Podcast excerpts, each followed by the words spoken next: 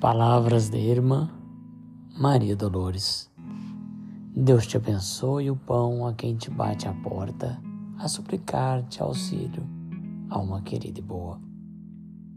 Tristes irmãos na dor, na dor que os atordoa, impondo-lhes angústia, a vida semi-morta.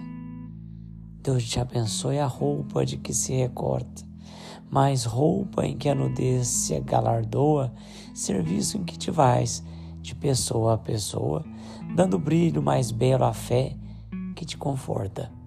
Deus te abençoe a paz, mantendo a segurança com que pregas o amor e espalhas a esperança, para que a tentação do mal não te abordoe.